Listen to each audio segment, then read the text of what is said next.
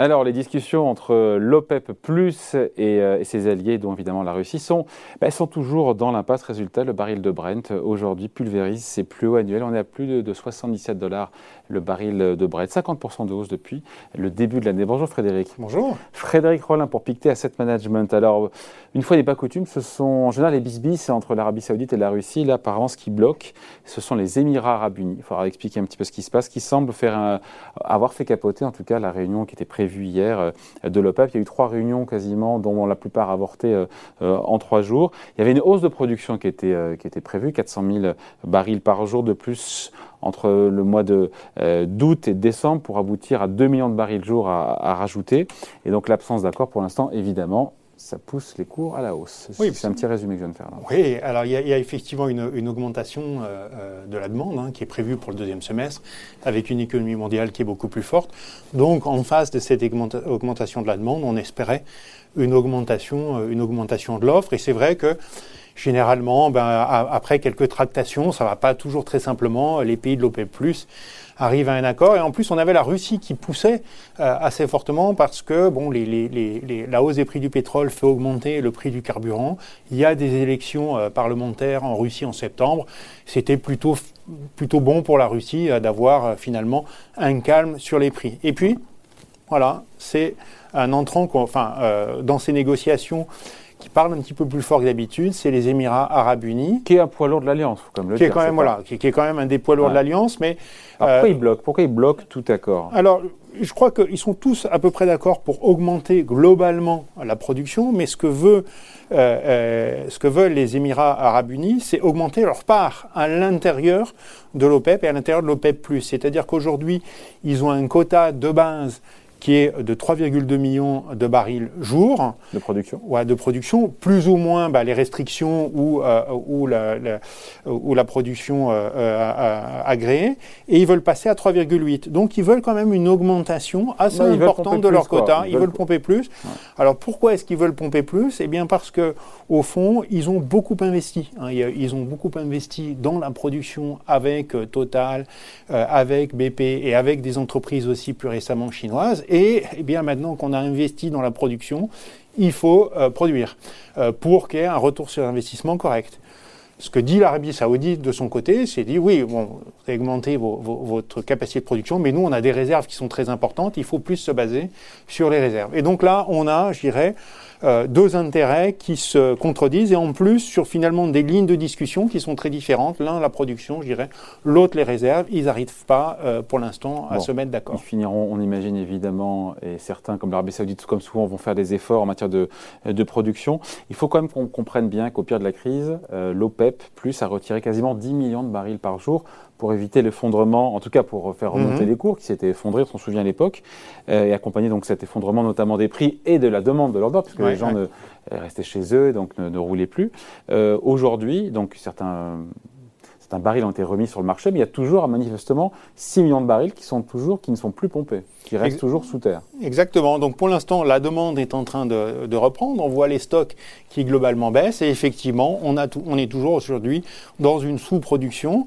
Alors c'est vrai que c'est quand même assez important que euh, euh, les pays se mettent d'accord parce qu'on se souvient quand même il y a un peu plus d'un an, au moment où ils s'étaient pas mis d'accord, alors ça a été temporaire, hein, mais sur une baisse de la production, on avait eu un effondrement extrêmement violent des prix du pétrole jusqu'à des prix négatifs. Donc on voit qu'à court terme, ça peut être quand même assez important. Aujourd'hui, il y a un manque, il va quand même falloir le combler, sinon eh bien euh, ça met quand même en, risque la reprise mondiale parce qu'un pétrole trop cher peut, euh, est brutalement trop cher, peut mm. euh, mettre à mal Mais l'équation, elle, est vraiment, elle est vraiment compliquée, l'équation pour l'OPEP ou l'OPEP+, parce que les prix sont à 75 dollars, c'est tout bénéf pour eux, j'ai envie de dire. Euh. En même temps, c'est vrai qu'il il y a une reprise de la demande, mais cette demande de pétrole, peut-être que cette reprise est fragile. Donc, est-ce que l'équation est si compliquée pour l'OPEP+.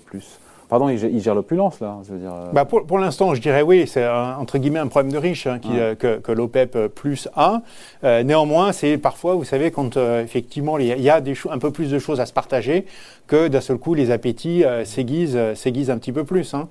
Euh, c'est vrai que voilà, dans une période de crise où il fallait absolument agir très très rapidement pour sauver le soldat, eh bien, les accords ont été rapides. Là, effectivement, on peut se dire aussi que finalement, comme tout va bien, enfin d'une certaine façon, on a des prix du pétrole qui sont plutôt élevés, le pétrole se vend bien. Au fond, ces pays-là sont peut-être un petit peu moins pressés euh, qu'en mars dernier pour, avoir, un accord. Donc au fond, euh, oui, euh, c'est une situation plus facile, mais justement, euh, peut-être qui peut être supportée plus durablement par, par ces pays-là. On ne l'a pas dit, mais l'OPEP+, c'est l'OPEP, donc... plus la Russie. C'est les pays du Golfe, en gros, les, classiquement. Voilà. Plus surtout la Russie. voilà, et puis il y a le Venezuela aussi, et, des pays, des pays d'Afrique. En même temps, on se dit que si l'OPEP+, remet plus vite et plus de barils sur le marché que ce qui est anticipé par les, les analystes, les cours pourraient aller plus bas. C'est compliqué, hein, je veux dire. Alors, euh, il faut trouver effectivement la mesure, et c'est vrai qu'elle euh, dépend euh, de, la, de la reprise économique, dont on n'a pas aujourd'hui une certitude absolue. On dit, voilà, les, les, les, analystes disent, voilà, il y aura à peu près 5 millions de barils jour consommés en plus, mais tout ça part, part d'hypothèses. Et je pense que c'est la raison pour laquelle, en fait, les négociations portent aussi sur une augmentation mensuelle. Au fond, en ajustant de 400 000 euh, mmh. barils jour euh, chaque mois, eh bien, on peut euh, augmenter progressivement bah, l'offre jusqu'à ce qu'elle rejoigne bah, la demande à 2 millions. On fait que 2 millions. Alors, de toutes les façons, oui, je pense qu'il y a aussi une, volonté aujourd'hui de l'OPEP de peut-être de maintenir quand même des prix assez élevés. Mais attention, peut-être pas non plus trop élevés. Pourquoi c'est pas l'intérêt de l'OPEP d'avoir des prix du pétrole qui soient toujours, toujours, toujours plus chers? Alors, Parce que en même temps, des prix qui sont très chers, ça peut aussi pousser les pays non OPEP aussi à pomper, donc à mettre plus de barils sur le marché et faire redescendre les cours.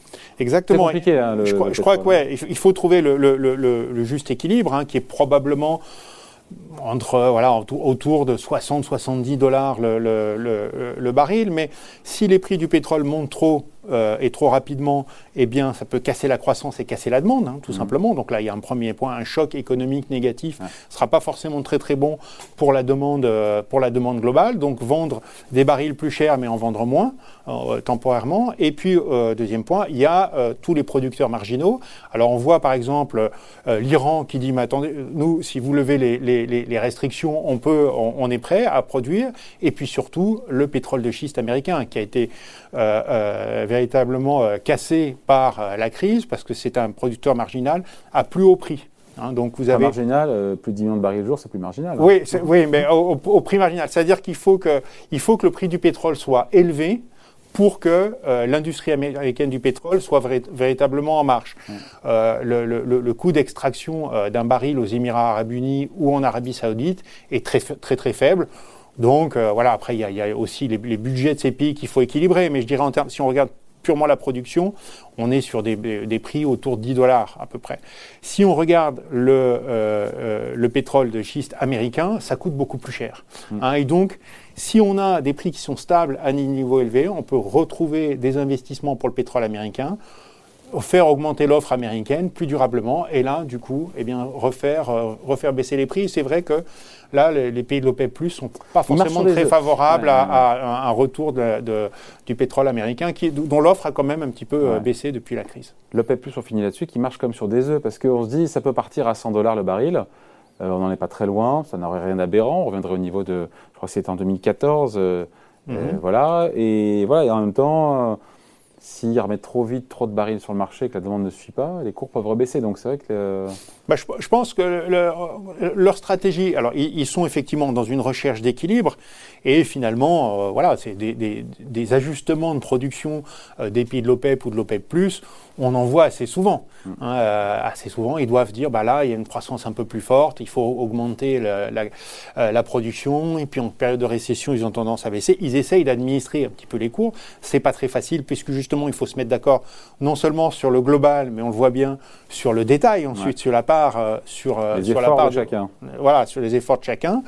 Euh, là, très clairement, quand même, euh, bon, la stratégie d'augmenter progressivement chaque mois, probablement la bonne stratégie, mais le fait, du coup, de peut-être, parce qu'il n'y a pas de, réunion qui soit prévue euh, à ce stade-là, donc l'augmentation de production du mois d'août, pour l'instant, est quand même très, très, devient très, très incertaine, on peut quand même avoir la possibilité d'un prix du pétrole significativement élevé si les économistes, les investisseurs sentent que l'accord n'est pas en vue. Mais enfin, c'est leur intérêt quand même, on en parlait il y a, une minute, c'est leur intérêt de se mettre d'accord assez probablement, il va y avoir une cote mal taillée entre, entre l'Arabie Saoudite et les Émirats Arabes Unis. Mais attention quand même, rarement, même en conférence de presse, il y a eu très très clairement l'Arabie Saoudite qui était assez sévère avec les Émirats Arabes Unis en disant voilà, ce sont eux qui bloquent, ce sont les seuls à bloquer l'accord. On a rarement quand même des, euh, des déclarations aussi euh, ouvertes euh, entre pays de l'OPEP+, on voit quand même que ça cogne un peu. Bon voilà, explication, décryptage signé Frédéric Rollin donc pour Pictet Asset Management. Merci hein, Frédéric. Merci. Salut.